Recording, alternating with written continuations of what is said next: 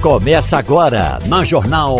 Opinião com qualidade e com gente que entende do assunto. Com Geraldo Freire, Romualdo de Souza, Wagner Gomes e jornalistas do Jornal do Comércio, deixando você bem informado. Passando a Limpo. Eita, o Passando a Limpo vai ter Fernando Castilho, Wagner Gomes e Romualdo de Souza na bancada. Logo quando a Omicron começou a atuar, eh, eu cheguei a ouvir um ponto de vista de alguém, trouxe para cá, dizendo o seguinte: olha, se você não tiver um amigo que estiver contaminado, é porque você tem poucos amigos. o que nós temos agora é uma, uma loucura de doenças respiratórias. É evidente que, por exemplo, eu tive um, uma, uma gripe bem pesada um tempo desse, semana passada. Uhum. Coriza, moleza, dor de cabeça. Não, não era nada de. Mas era uma doença. Essa temperatura de agora sobe, baixa, chuva, não sei o quê, é normal acontecer nesses tempos.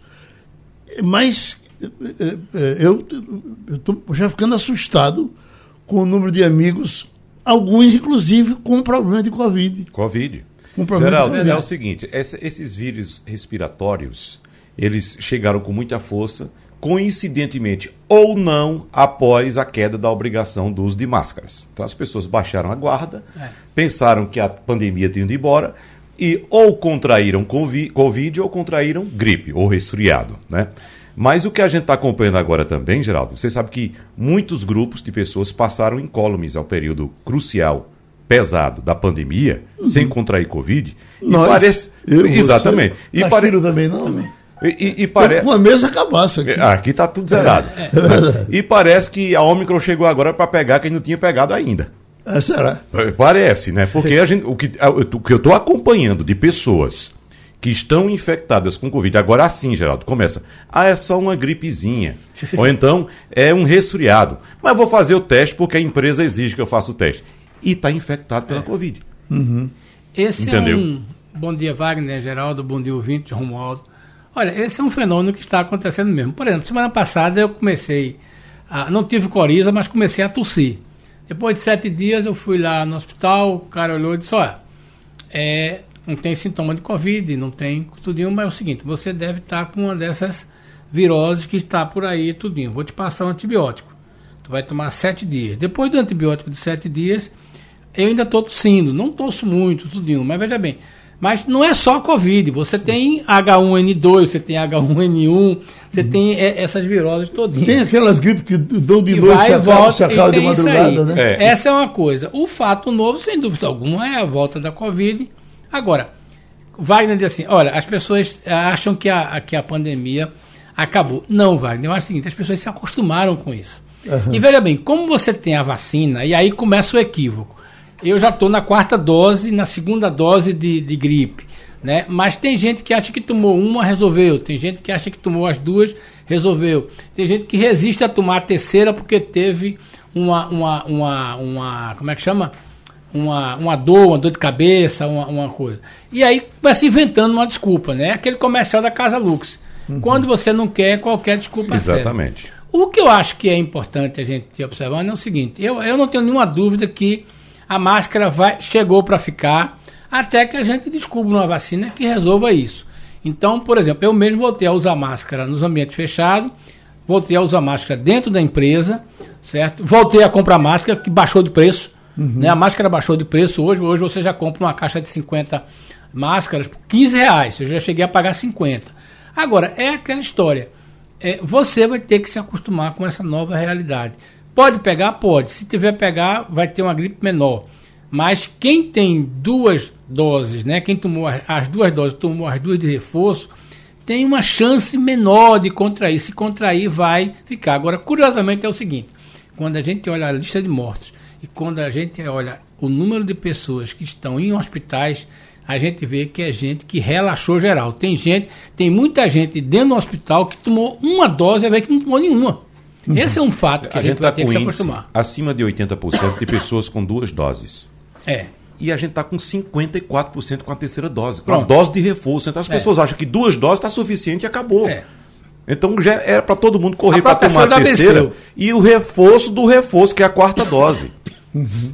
Entendeu? Então as pessoas não podem relaxar em relação a isso. A, a, a vacina, a gente sempre repite, não é garantia que é. você não vai ser infectado. Uhum. A, a vacina é uma segurança para que, se você for infectado, você não evolua para um quadro é. grave. É por isso que a gente está vendo tanta gente infectada somente com sintoma de gripezinha, por Agora, causa da vacina. Romualdo de Souza, falar em caso grave, a situação dos, uh, uh, dessa investigação com relação aos assassinados uh, no Amazonas, tem uma manchete agora dizendo que o sangue não era do, do, do assassinado? É, isso é, é, é confirmado? Olha, Geraldo, a informação foi dada ontem, quando os corpos chegaram a Brasília. Uhum. Os corpos chegaram à noite na Polícia Federal. A perícia só deu início aos trabalhos hoje pela manhã, mas informações é, não confirmadas pela Polícia Federal, porque a Polícia Federal disse que só confirma depois de concluir toda a perícia. Uhum. Então, informações extraoficiais dizem que o sangue encontrado no remo de um dos, eh, de um dos supostos criminosos não era do jornalista britânico. A, até aqui, olha, a informação é apenas não era do jornalista britânico. Não uhum. quer dizer que não seja eh, do ambientalista Bruno Pereira. Então, as informações que a Polícia Federal estão divulgando aqui em Brasília é a seguinte: primeiro vamos fazer toda a análise. E somente após a análise, que começou hoje por volta das 8 horas, hora de Brasília, Aí sim é que nós teremos um quadro para divulgar todos os detalhes. Mas, a princípio, aquela informação é uma informação extraoficial, Geraldo. Esses restos que chegaram ontem em Brasília, em caixão, com solenidade, com tudo, é, esses estão sendo estudados ainda, não é, Romulo? Nenhuma informação Exatamente. sobre eles. Eles começaram a ser analisados hoje pela manhã no Instituto criminalística da Polícia Federal na, aqui em Brasília. Geraldo, esse sangue encontrado no barco foi a primeira pista dos investigadores. O teste nesse sangue deu uh, uh, incompatível com uma das vítimas e inconclusivo em relação à outra. Ele é incompatível com é, o, o, inglês, Don uhum. Phillips, e deu inconclusivo em relação ao brasileiro, o jornalista Bruno Pereira. É? Mas essa foi a primeira pista. Esses restos mortais que foram encaminhados para o Brasil estão sendo examinados e, evidentemente, vão utilizar todas as técnicas né, de medicina forense para tentar identificar se de fato os corpos são de Dom Phillips e de Bruno Pereira. O Castilho, o jornalista Bruno Pereira é quase pernambucano. Não, ele é Foi homenageado, inclusive, ontem no esporte. Foi. Não, é, é pernambucano, essa informação é verdadeira, é pernambucano, é, estudou na Universidade Federal de Pernambuco, concluiu o curso de jornalismo mas seguiu outro caminho. Ele estava uhum. na Amazônia já, né? De Pernambuco mesmo, ele tinha certidão de nascimento e a paixão pelo esporte. Uhum. E sempre vinha aqui para fazer turismo, tudinho. Ele formou-se na UFPE, né? Formou-se na UFPE. O que chamou a atenção nesse caso de Pernambuco foi essa ascendência. Agora, a carreira dele foi toda construída na Amazônia. Ele optou por isso aí. Era considerado um dos jornalistas mais, um dos ambientalistas né, e técnicos disso aí, mais respeitado no setor, porque, veja bem, ele estava naquela linha que estava Cândido Rondon, de, de a, os irmãos Vilas Boas, tá entendendo? Que foram os pioneiros na, na, no contato é, desses, desses indígenas. Então, existem poucos grupos no Brasil ainda que não foram contactados. Esse lado fim do Acre já era um grupo menor. E veja bem, tem que ter toda uma tecnologia, uma expertise para fazer. É, eu me lembro que Ivanildo Sampaio fez matéria sobre isso, e a Manchete e o Cruzeiro faziam muito matéria, nos primeiros contatos com Yanomami, essa coisa tudinho. Ele estava nessa aí. Uhum. Agora, tem duas coisas ali que me chamam a atenção. Primeiro, é que parece claro que é, a gente está falando muito da história de contrabando de, é, de contrabando de peixe, do pirarucu. Pode ser. Mas eu acho que, veja bem, o, o, o assunto subiu para um nível que é a questão do narcotráfico. Aquilo ali é uma base de, de, de como é que chama, de, de abastecimento e de transbordo de cocaína feita é, nos países vizinhos. Essa parece ser uma tendência. Tem uma coisa, Geraldo, que você talvez não possa imaginar. Existe uma parte do peixe chamado pescada amarela que é a, a, a bexiga do peixe amarela, que é uma iguaria no, na, na China. Uhum. E essa, essa iguaria, ela, o cara mata, o cara pesca a pescada amarela, né, tira somente essa víscera dela e joga o peixe no, no, no, no rio. Veja que situação. Só que isso custa 300 dólares o quilo. Né, chega até 500 dólares na China. Pois bem, a quantidade de peixe, a gente fala do pirarucu, mas a quantidade da pescada amarela aqui no Pará está sendo morta é outra coisa, é um tráfico internacional. A Amazônia tem esse tipo de produto que, que chama muita atenção.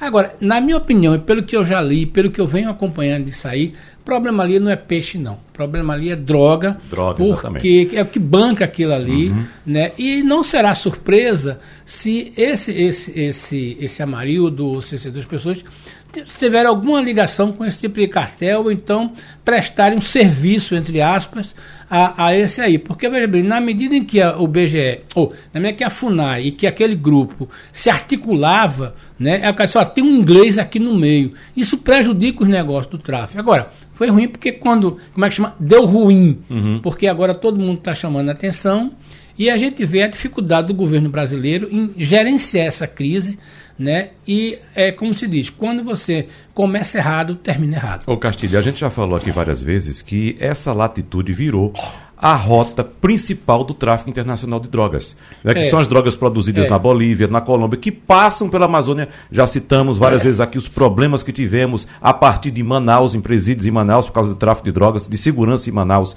Manaus, Belém do Pará, São Luís do Maranhão, Fortaleza, Natal, até chegar aqui pertinho. É. Né? Então, essa é a rota internacional do tráfico de drogas. Está é, abandonada, a Amazônia está abandonada, o governo brasileiro simplesmente, e não é somente por causa desse governo, esse governo acelerou esse abandono.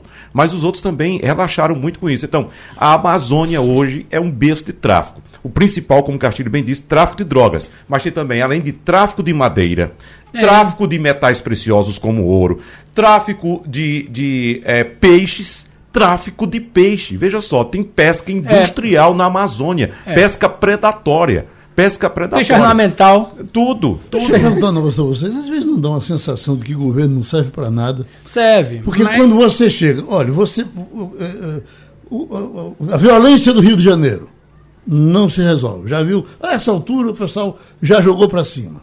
A Cracolândia de São Paulo. Eu digo, mas será que agora não acaba? Não, ela permanece espalhada, criando problema. Isso rola é verdade. há 20 anos. É. Esse negócio do Amazonas, que é uma coisa atrás da outra, você diz bem, o que você tem é que, de alguma forma, esse, esse, esse governo, inclusive, é raivoso com uhum. relação a quem luta contra isso. Exatamente. Lá, entendeu? Você está tá errado porque você está contra Geraldo, para você ter uma ideia, para você ter uma ideia, Bruno Pereira foi exonerado do cargo da FUNAI porque defendia os índios. Uhum. Você é. faz parte da FUNAI e você é exonerado porque você defende os índios. Aquele, é. aquele delegado que foi superintendente da, da da Polícia Federal uhum. na, no Amazonas, foi exonerado do cargo porque fez uma apreensão, a maior apreensão de, de madeira é, ilegal da história da Amazônia. Quem fez a apreensão foi aquele delegado. É. Foi exonerado. Você uhum. sabe quem ficou no lugar de Bruno Pereira na, na, na FUNAI? Um pastor evangélico. Uhum. Veja só, que até um interesse também de, de religioso. De, religioso de. Como é que se chama? de, de Uh, introduzir uma religião, como é que se chama, Castilho? Me ajuda a aí. africana é de. Não, não, não, não, não, não, não. De, de uh, introduzir uma religião. Evangelização? Na... É. Evangelização. Obrigado, é. Romualdo. De, interesse de evangelização dos índios. É. Veja só, Olha, o governo tem... colocou alguém para evangelizar os índios. Veja que absurdo. É aquela história, né, Geraldo? É, por que, é que o filho faz uma coisa errada? Porque ele vê o pai fazer errado. Qual foi o grande equívoco do governo? Foi, primeiro, achar que a Amazônia estava sendo tomada por comunista. Comunista é uma palavra velha. Veja bem, não existe mais comunista no mundo. Isso acabou, desde, mas as pessoas acham que tem. E a ideia que os caras têm de comunista é a ideia de 19. Veja bem, como no Brasil a gente fala. Veja bem, existia uma revolução socialista na Rússia que foi em 1917, 18. Né? As pessoas acham que isso ainda existe. Putin já não é mais. Mas veja bem, mas isso serve para alguma narrativa.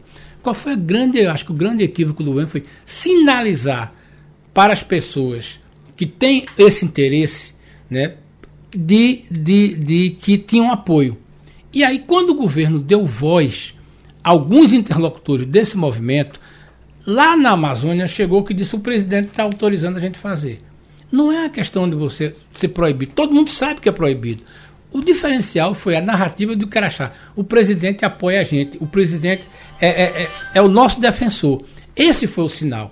E aí, quando uhum. você tem um ministro como o Ricardo Salles isso. e você tem é, um, um, desastre como aconteceu em outras áreas, isso é muito ruim. Aí você vai dizer, a Amazônia está desprotegida? Não. Por quê? Porque o exército está lá dentro e você está vendo por cima. Deixa eu dizer uma coisa que eu vi. Cado Sivan, essa o... coisa. Agora, você não. Veja bem, só para finalizar, Geraldo. Uhum. Para tomar conta da Amazônia custa caro e dá trabalho. E o Exército não faz isso sem ter orçamento. Ouvi hoje de madrugada do, Pronto. no rádio de Manaus. Camarada dizendo que foi dar um passeio em Roraima. E quando chegou em Roraima, ele foi com, com família. Tinha um camarada assim de perto dos 40 anos que chegou com um filho. E nesse bar onde ele estava, ele arrastou a mesa e botou a mesa na calçada fora do bar. A moça uh, do, do Bassoli, o senhor não pode ficar aí fora, puxa para cá, porque senão a prefeitura vai multar a nossa, o nosso bar por conta dessa mesa aí fora.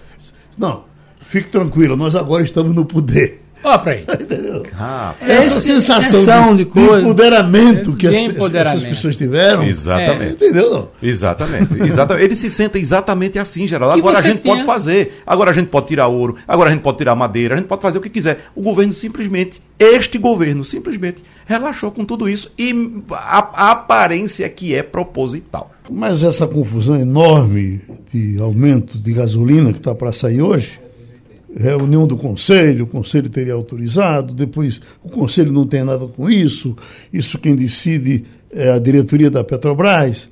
Nós estamos com o ex-diretor da Agência Nacional do Petróleo, o professor Florival Carvalho, que é um, uma espécie de consultor aqui para a gente nesse assunto de petróleo e seus derivados. O que está acontecendo, professor Florisval, é que tá, é, é uma tempestade de depoimentos de gente do governo contra a Petrobras, que em algum momento alguém vai chegar e só leve bosta e joga em cima. Isso já teve um depoimento de Ciro Nogueira hoje, já teve um depoimento do presidente da Câmara, espinafrando, tem um que Castilho está com ele aqui na mão do presidente da República. É, olha. É, basicamente ele diz o seguinte: a Petrobras pode mergulhar o Brasil num caos seus presidentes, diretores e conselheiros bem sabem o que aconteceu com a greve dos caminhoneiros em 2018 e as consequências nefastas para a economia do Brasil e a vida do nosso povo. Jair Messias Bolsonaro. Veja, hoje no Twitter. A minha pergunta seria essa, professor. Veja, nós estamos, nós temos um, um, monopólio público, que é a Petrobras, vamos dizer que seja até certo ponto público.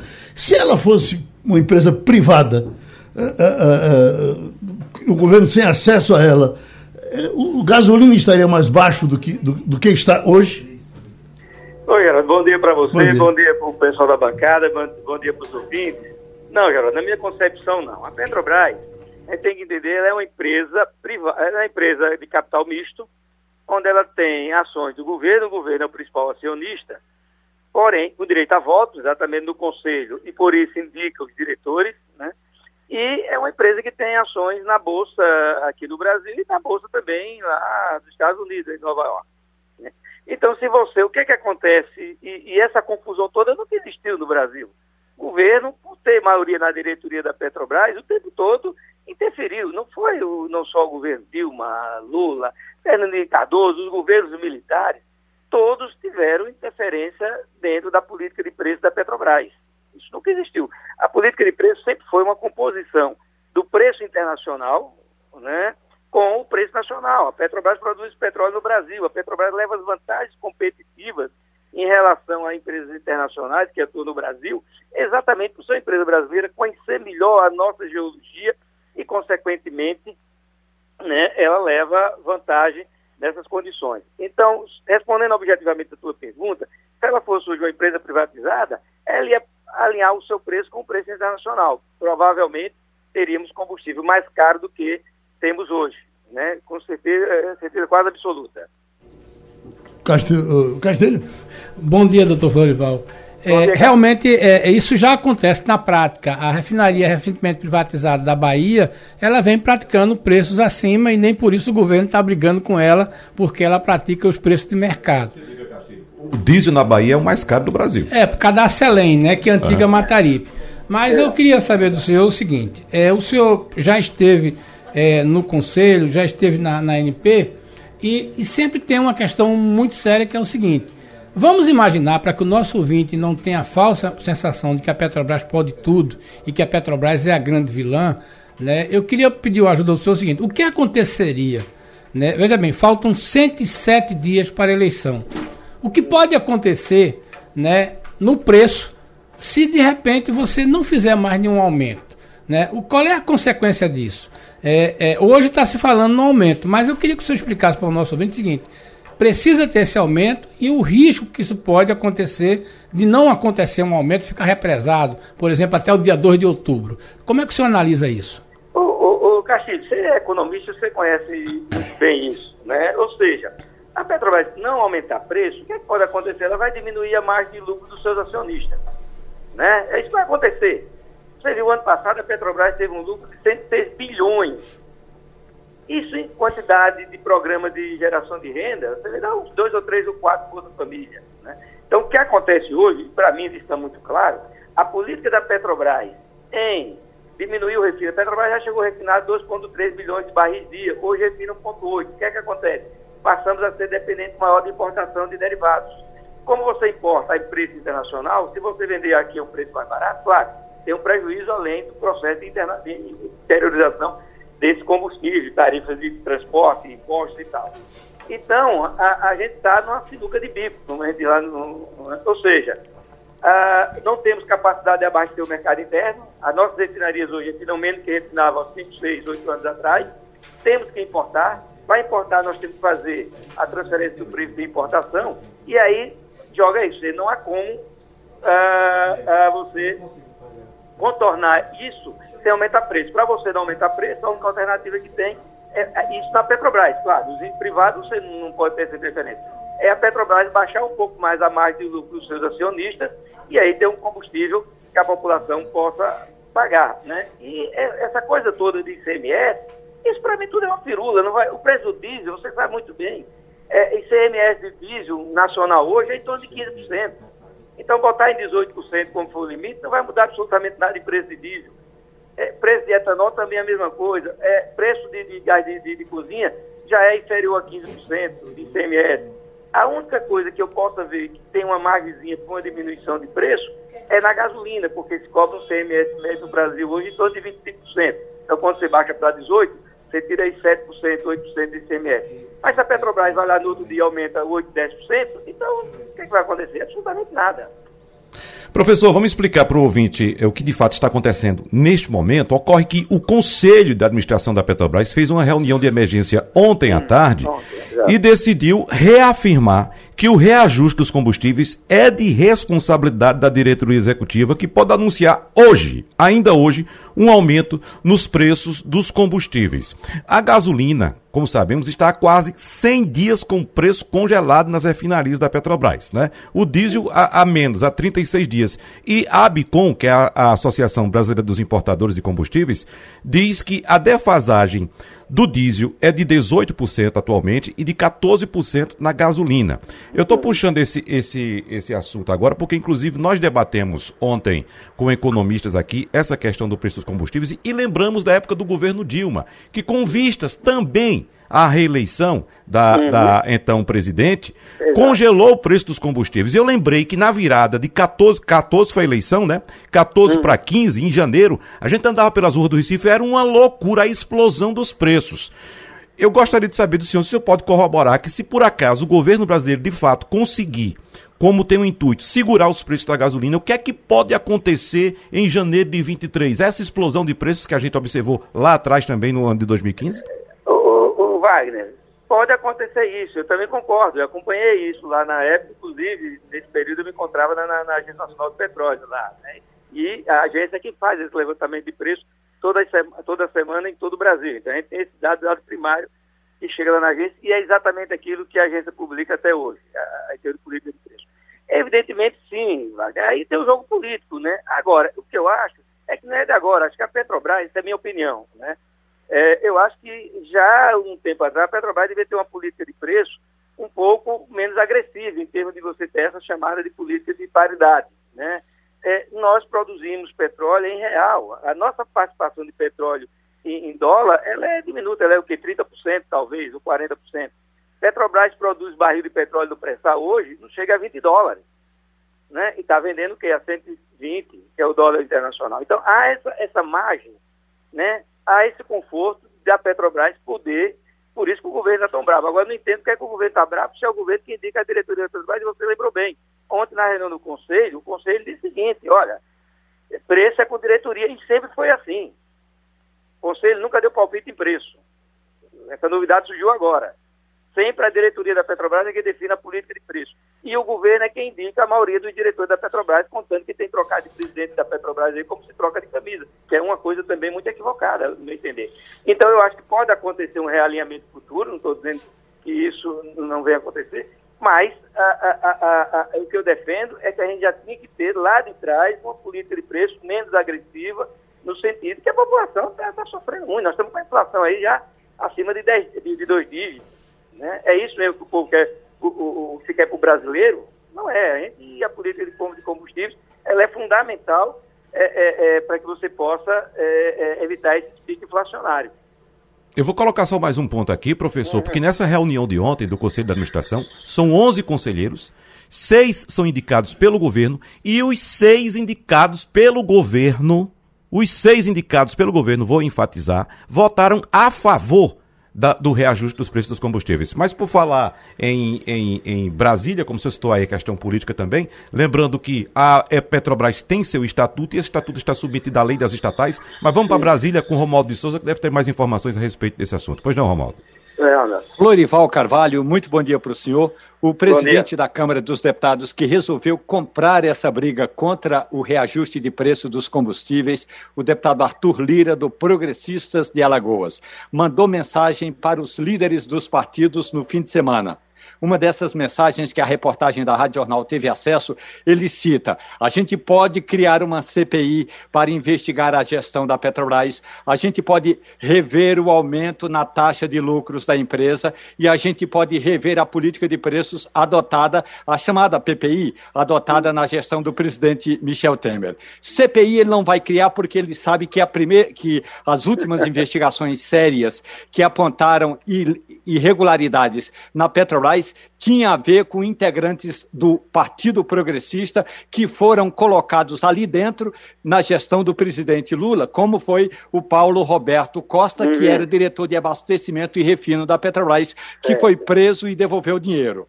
Aumentar a taxação dos lucros pode até faz, é, fazer isso, mas vai demorar bastante essa decisão. E rever a PPI, claro que a direção da Petrobras não aceitaria, ou pelo menos não corroboraria com essa tese. Qual é a saída, professor?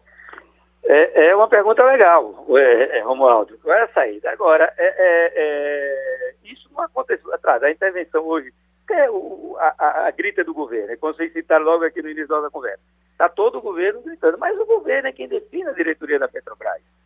Né? Vocês vão bem, o governo é quem define. Agora, o que a gente vê hoje dentro do governo, também é minha opinião, é uma disputa entre os compromissos do Guedes com o capital internacional, né, com a questão de manter a, a, a Petrobras como empresa de mercado, sabendo que ela tem pelo menos 40% das suas ações de voto, a, seu controle acionário, desculpe, seu plano de voto é do governo, né? E ao mesmo tempo a questão política eleitoral. A gente vê as pesquisas aí, como é que tem dado os resultados recentemente. Então, essa briga o governo vai ter que resolver internamente. Se o governo não se resolve, está lá o Guedes defendendo a política de realinhamento de preço com o preço internacional e está o pessoal da política, principalmente, você citou o PP, o Ciro Nogueira, uh, uh, uh, o presidente da Câmara, o, o, o Lira, e tal, vendo as dificuldades que vão ter eleitoralmente caso a Petrobras permaneça com essa política de realinhamento de preço. Agora, o que vai acontecer, eu gostaria de saber. Né? Até é, é, é, é sabe, fazer o que é que, é, é, em termos de, de, prever futuro. Mas, infelizmente, eu acho que é um, uma quebra de braço pesada dentro do governo. E se você perguntar quem vai vencer, não sei. Pronto, a contribuição outra vez aqui ao Passando a Limpo do professor Floresval Carvalho, ex-presidente da Agência Nacional de Petróleo. Vamos falar com o coronel, tenente coronel Leonardo Rodrigues, que é secretário executivo da Defesa Civil de Pernambuco. Ele está numa reunião, sai da reunião para nos fornecer essa informação com relação às chuvas que estão caindo pelo interior. Ainda são chuvas fortes, coronel? É, bom dia, Geraldo. A situação na Mata Sul tem diminuído a, a intensidade das chuvas, né? A chuva mais forte foi no dia de ontem, mas ainda a bacia do Rio Uno, né? Todos os afluentes e o Rio Uno, ele se encontra ainda com seu nível elevado. Né? Em algumas cidades, a gente tem aqui uma atualização recente que chegou, como é o caso de Belém de Maria, o Rio Panelas e aqui no município de São Lourenço da Mata, o Rio Caparibe estão na cota de pré-alerta na cidade de Ribeirão, no distrito Zé Mariano, o rio Amaragi está na cota de alerta. Em Joaquim Nambuco, o rio Sirinhaém, na parte do Engenho Bento, está também na cota de alerta. E o rio Pirangi, em São Benedito do Sul. Na cota de inundação, nós temos o rio Jacuípe, ele faz parte do Vale do Jacuípe, na divisa entre Pernambuco e Alagoas. Ele está na sua cota também alta. Então, essas regiões que são ribeirinhas, as defesas municipais dessas regiões têm acompanhado essa evolução. Conversamos há pouco com a PAC, a PAC nos passou que a tendência é que esse sistema diminua nos próximos dias, até a próxima terça-feira, o dia fique aberto com chuvas aí normal da estação, no sua intensidade fraca. O coronel, então essa preocupação vale também aqui para o nosso Rio Caparibe, para São Lourenço, Camaragibe, por ali? Também, Geraldo. Toda a nossa região leste do estado, né, desde a Mata Norte até a Mata Sul, está na época de chuvas. O acumulado nesses dias foi muito alto, então vários rios e as bacias hidrográficas estão com seus volumes já elevados. Então toda chuva que precipita vai ser motivo ali para elevar um pouquinho e o cuidado ele precisa ser constante até passar a estação chuvosa da nossa região aqui. Hum, para que as pessoas não nos entendam mal, o senhor está se referindo à preocupação só da, da, das pessoas que moram muito junto do rio, não é consequência mais séria do que isso, né? é assim, ó, duas preocupações trazem é, é, danos e prejuízos para a população com as chuvas. Uhum. É a, a, população que reside em área de morro e a população que mora próximo ao rio. Então, por conta desse acumulado de chuvas no período que a gente vem observando desde o dia 24 de maio, essa preocupação deve permanecer constante até o final das chuvas, lá no início de agosto. Uhum. Porque as, as barreiras ainda né, não, não ainda tiraram o seu grau de saturação, estão encharcadas ainda e traz um risco. Pronto, volto para a sua reunião, a gente lhe agradece o Tenente Coronel Leonardo Rodrigues, que é secretário executivo da Defesa Civil de Pernambuco. Nós estamos com a doutora Sandra Santos, que é perita criminal geneticista. Ela foi chefe da Polícia Científica de Pernambuco por sete anos. Ela, inclusive, eh, atuou no inquérito da menina Beatriz e a gente quer, é, professora, tirar algumas dúvidas com a senhora. Claro que a senhora não vai falar do caso diretamente, mas o que é que, que, que vai acontecer daqui para frente com esses pedaços de gente que uh, estão encontrando no Amazonas? A que conclusão se pode chegar? A essa altura, a senhora correria o risco de dizer: uh, bom, encontraram ou a dúvida vai permanecer até a palavra final da Polícia Federal? Bom dia, Geraldo. Agradeço a, a oportunidade de falar sobre perícia criminal, que é minha paixão. Uhum. E eu quero iniciar respondendo ou falando sobre eh, o quanto é estarrecedor, Geraldo, a gente ainda ter notícias, ser obrigado aqui no Brasil a ter notícias de crimes dessa natureza, né, que as pessoas têm absoluta certeza da impunidade. Mata, esquarteja, queima, oculta cadáver e acha que vai ficar por isso mesmo. Então, repare, nós estamos num estágio em que é, é, os corpos serão perici os corpos, né, os fragmentos de corpos serão periciados. São diversas perícias, Geraldo, que serão feitas a partir de hoje, conforme foi noticiado pela imprensa. Tá? Uhum. Uma delas, e que eu acho que as pessoas estão confundindo um pouco, é a perícia médico-legal. Essa perícia médico-legal, ela deve ser realizada pela Polícia Civil do DF, porque a Polícia Federal não dispõe desse serviço. Tá? Uhum. Então, a importância da perícia médico-legal. Uma das principais é, é, atividades da perícia médico-legal é estabelecer a causa da morte. Eu não sei como é que está, a, a, eu não sei qual é a condição do, dos corpos, né? Embora tenha sido noticiado que eles foram esquartezados, queimados, e também tem um tempo, né? Cerca uhum. de 10 dias que eles desapareceram e provavelmente foram mortos logo nesse dia que eles desapareceram. Então, a condição dos corpos deve estar ruim, né? Em avançado estado de putrefação e faltando naturalmente pedaços, hum. né? Mas a perícia médico-legal, sim, é capaz, mesmo nessas circunstâncias, de estabelecer a causa da morte.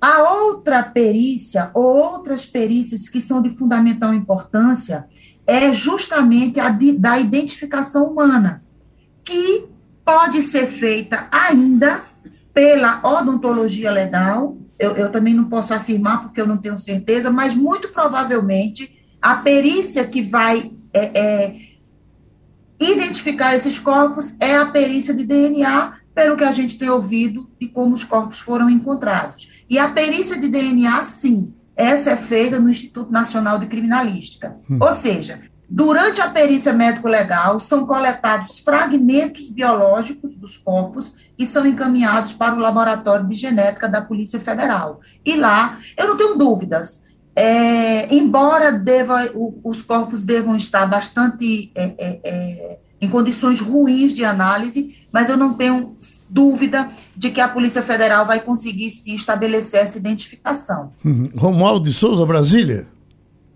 Sandra Santos, bom dia para a senhora. Agora há pouco, a Polícia Civil do Distrito Federal foi chamada para colaborar nessa investigação. E quando a gente fala colaborar, a senhora tem razão, uma parte da investigação ou uma parte da perícia é feita pela, pelo Instituto de Criminalística da Polícia Civil de Brasília, e a outra parte é, é com a Polícia Federal. Então, a, a, minha, a minha dúvida é com relação a essa quantidade é, de fragmentos eh, dos corpos que chegaram a Brasília ontem à noite. A senhora acredita que esse processo, inclusive porque a Polícia Federal já pediu aos parentes eh, dos dois, eh, do, do, jornalista britânico e do ambientalista, que enviassem provas. Uma delas é uma dentista de Sandro, uh, desculpe, do, do ambientalista, que era daqui de Brasília. Então, e, com esse processo é mais fácil, na parte odontológica, é mais fácil fazer esse avanço na investigação.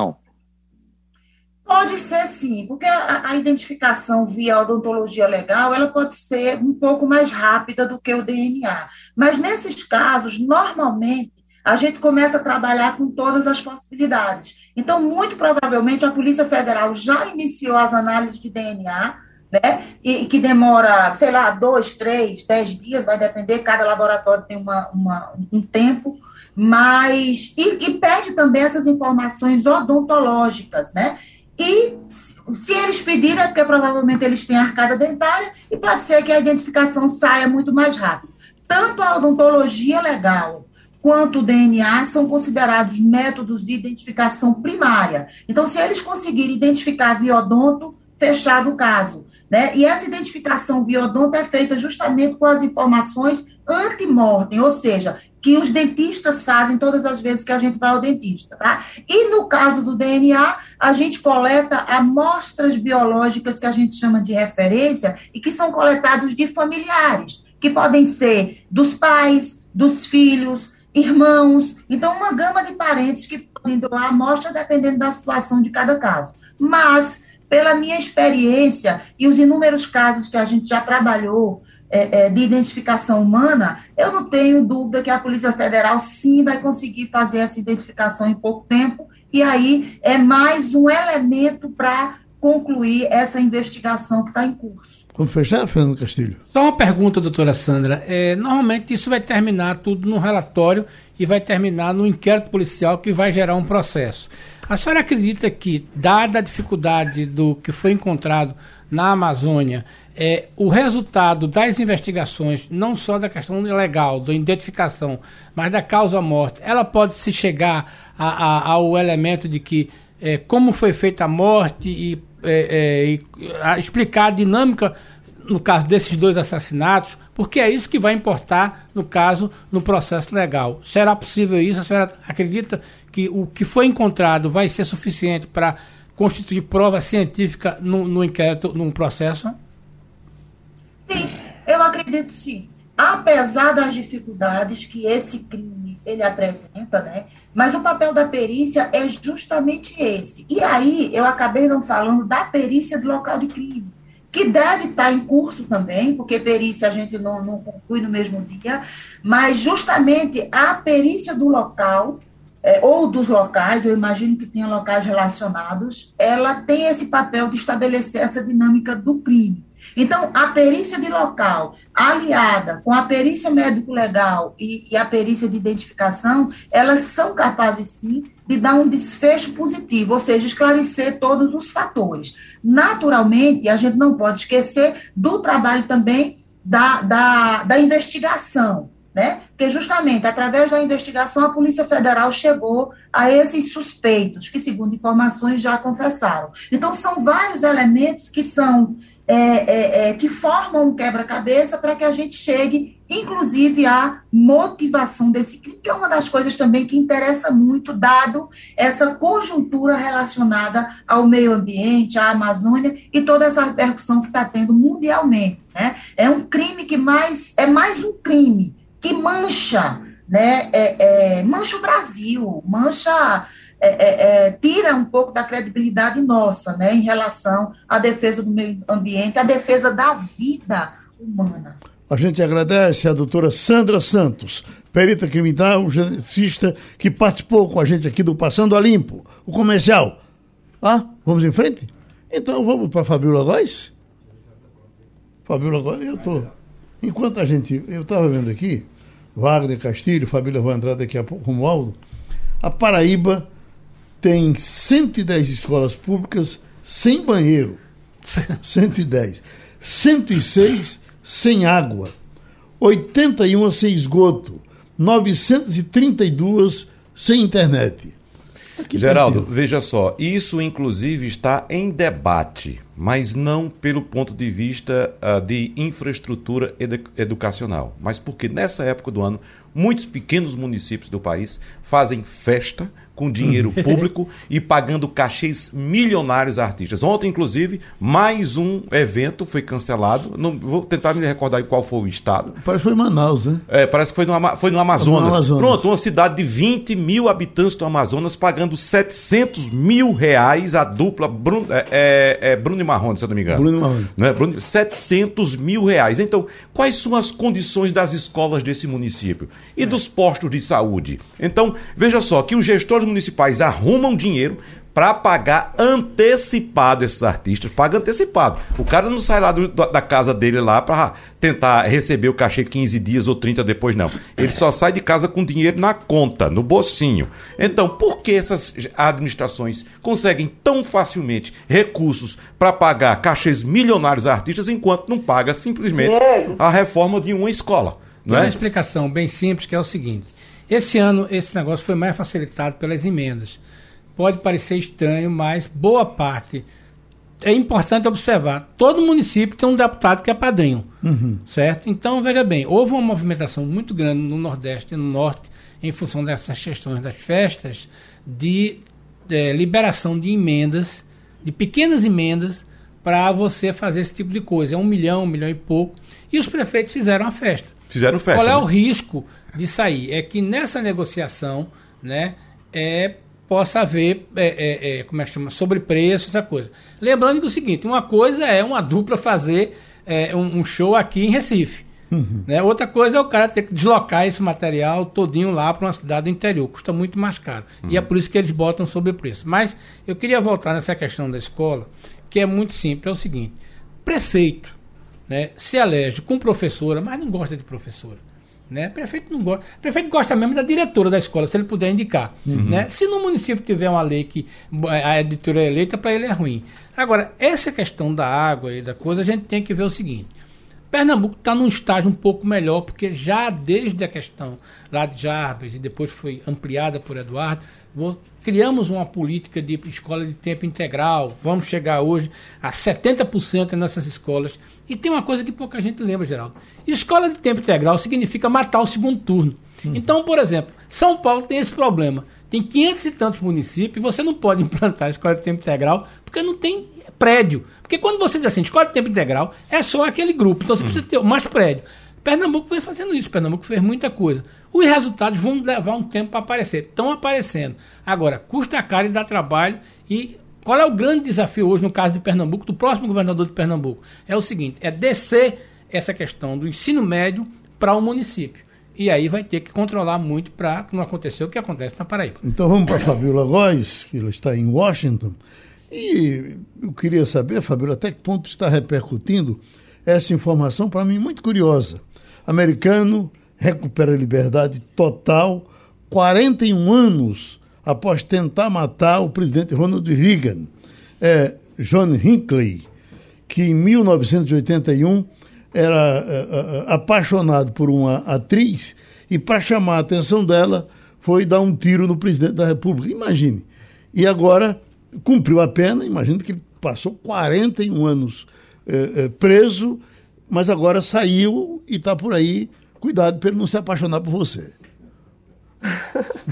Bom dia, Geraldo. Bom dia a todos. É isso mesmo, essa notícia pegou muita gente de surpresa, né? Agora, 41 anos preso nos Estados Unidos, né? Uma junta decidiu, entendeu que ele não não ofereceria mais risco à sociedade, mas realmente é uma, é uma decisão que deixa as pessoas temerosas, né? Porque ele poderia a qualquer momento cometer algum outro tipo de atrocidade como essa que ele tentou matar, né? O então presidente.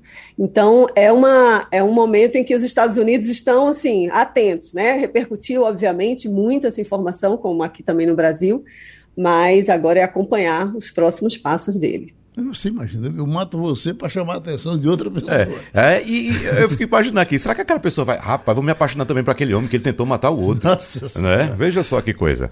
Mas vamos lá. Fabiola, como é que estão tá os trabalhos aí da comissão do Congresso americano que investiga o fatídico 6 de janeiro, ou seja, aquela tentativa de invasão uh, de apoiadores do presidente Donald Trump do, do Capitólio? Uh, uh, então, perdão, do Congresso americano. É, Fabiola, é, é, a gente sabe que são nove deputados democratas, no, aliás, são sete deputados democratas e dois republicanos, nove ao todo, talharam as ameaças de violência contra Mike Pence, que era o vice de Trump, e os esforços da equipe dele para mantê-lo seguro durante aquela tentativa de invasão da sede do Congresso americano. Em que passo estão essas discussões aí? Bom dia, Wagner. As discussões estão bem acaloradas, até porque agora a gente está sabendo exatamente qual foi a participação do ex-presidente Trump nessa incitação à violência. O vice-presidente dele, o Mike Pence, era a autoridade que diria, né, que é, certificaria o resultado das eleições para que o Biden pudesse, de fato, tomar posse. Então, ele sofreu realmente graves ameaças, o Mike Pence, né, os, aquela turba de pessoas estava realmente lá para pegá-lo. Se encontrasse a Nancy Pelosi também, né, a, a presidente da Câmara, teria, seriam capazes de matar, matar os dois, né, a gente vê isso nos depoimentos.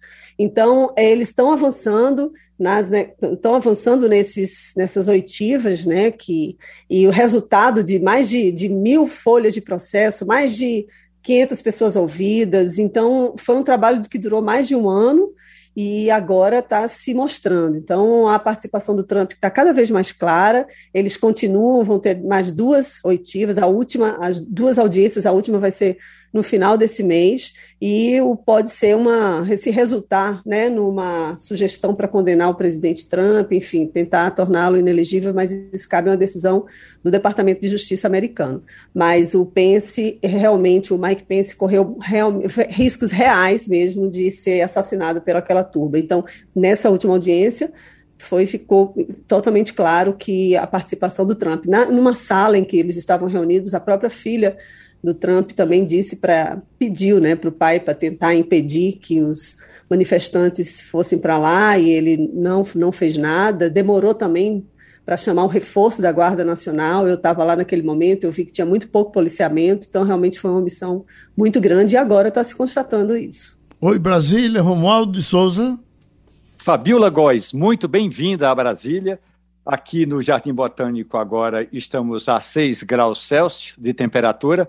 Pela eh, localização geográfica, você deve estar na Asa Norte e a temperatura aí é de 11 graus. Agora, isso significa na prática, já que hoje é sexta-feira, que você está literalmente convidada para tomar um café quente para a gente trocar ideias e falar sobre jornalismo aqui e à distância. E por falar em jornalismo aqui e à distância, eu gostaria de saber exatamente a repercussão ainda com relação à morte de Dom Phillips e de Bruno Pereira. Inclusive, a ONU, a Organização das Nações Unidas, se manifestou. Enquanto isso, aqui no Brasil, a repercussão das autoridades, pelo menos no executivo, é quase que acovardada, Fabiola. Bom dia, Romualdo. Aceito o convite. Estou aqui na Asa Norte. A gente vai se encontrar presencialmente em breve, prometo. Pois é, Romualdo, a repercussão é enorme, não só nos Estados Unidos, mas em outros países a ONU e várias entidades de defesa de direitos humanos e defesa de, dos indígenas têm se pronunciado. A ONU ontem né, deu, soltou uma nota oficial bem contundente, pedindo para que as autoridades brasileiras de fato tentem, mesmo consigam descobrir se houve mandantes para esses crimes e de como de fato tudo aconteceu. Né? Também tem um integrante do Congresso americano, o deputado Raul Grijalva, ele fez um pedido para que as mortes né, de Dom Filipe e Bruno Pereira sejam investigadas de modo independente, para esclarecer também o que, que a, o governo federal está fazendo em relação a isso. Então, é, o mundo inteiro está observando, infelizmente, mais uma vez, mais um episódio, o Brasil está no noticiário muito negativo, não só aqui, né, mas também em outros países, América é, Central, enfim, Europa, Ásia, então, é, é um momento em que as autoridades precisam ficar mais atentas e realmente dar uma resposta rápida e para tentar né, solucionar esses crimes e evitar que de fato aconteça. Agora, está claro que foi uma omissão do governo, né, o, as terras estão totalmente sem fiscalização, diminuíram o poder do INCRA, do IBAMA, CMBio, enfim, e esses dois que estavam lá, eles estavam fazendo matéria, o trabalho do jornalista também que deveria ter sido protegido.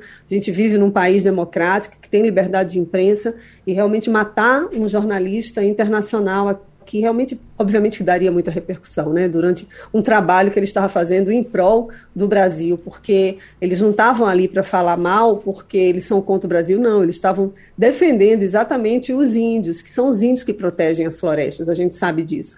E houve uma omissão muito grande do presidente do Brasil e de outras autoridades para poder coibir o que está acontecendo na pesca ilegal, o garimpo ilegal nessas terras indígenas. Fernando Castilho. Bom dia, Fabiola. É, hoje tem um noticiário interessante aí de que os Estados Unidos estão anunciando um novo apoio em armamento para fortalecer a defesa da Ucrânia. E o valor é um bilhão. A sensação que a gente passa é que lá nos Estados Unidos ele faz uma ajuda de um bilhão, como o Geraldo Freire passa ali na padaria Santa Cruz e compra um bolo e um pão de ló. Né, e compra um bolo Leão. Então é o seguinte, é a mesma facilidade, o cara joga um bilhão lá. Mas a sensação é o seguinte, essa, é, é, é, como é que fica, né? É, os Estados Unidos dizendo que não vão pressionar, mas é aquela história, é muito dinheiro, é muito armamento. É, como é que está sendo essa gestão desse, dessa coisa a nível de Congresso e se eles vão continuar gastando mesmo? Bom dia, Castilho. Eles estão liberando agora um bilhão, lembrando que já são mais de 50 bilhões que foram liberados para a Ucrânia. Isso é mais do que o orçamento do Ministério da Defesa aqui no Brasil, para você ter ideia. É muito dinheiro, de fato. Há muitas críticas nos Estados Unidos em relação a essa liberação, mas também há muito apoio, não só de, de republicanos, mas também de parlamentares democratas, para poder evitar que a Rússia tome o país. Né? Parece agora que há uma pressão pressão não só dos Estados Unidos é, e, e também da Europa, dos países da Europa, sugerindo que a Ucrânia libere algumas terras para a Rússia em troca de um acordo e um cessar-fogo, né? porque eles não estão mais aguentando. Na verdade, o mundo inteiro está se caminhando aí para uma recessão e aumento de preços, inflação. Está difícil. Os Estados Unidos agora anunciaram, o Fed, né, que é o Banco Central Americano, aumentou a taxa de juros novamente, e Brasil também. Então é uma situação bem complicada que não interessa mais a ninguém. A Europa, depois de cinco meses de guerra, está aí sugerindo isso. Ontem teve uma visita né, do presidente francês, do chanceler da, da Alemanha, também da Romênia, da Itália, estiveram lá em Kiev com o presidente Volodymyr Zelensky, e foi uma visita assim, de cortesia, porque o Zelensky já estava reclamando que não, ninguém, nenhum deles estava indo para Kiev, Então, eles foram para lá para dar apoio mas também deram essa sugestão, assim, ah, vai que vocês também não poderiam liberar algumas terras para poder haver um acordo e acabar de uma vez por todas com essa guerra. O Zelensky parece que não gostou muito, a gente vê algumas fotos, inclusive, das imagens desse encontro, e ele um pouco constrangido, um pouco reticente em relação a esse pedido, né? mas a gente vai, a gente está vendo que a Rússia está se concentrando mesmo no leste da Ucrânia, não tomou o país, não conseguiu tomar o país, a impressão que a gente tem aqui no início, eles cercaram né, todo o país, um país enorme, eram mais de 150 mil militares, agora se reduziu, já se resumiu a 30 mil militares, é o que a gente tem de números, e, e, e, parece que não queriam tomar tudo, queriam tomar essa, essa área leste do país. Né? Agora a gente tem que esperar para ver o que, que o Putin vai decidir a partir disso, a partir de agora. Pronto, Fabiola Góes, a gente se encontra a qualquer momento e terminou Passando a Limpo. A Rádio Jornal apresentou opinião com qualidade e com gente que entende do assunto. Passando a Limpo.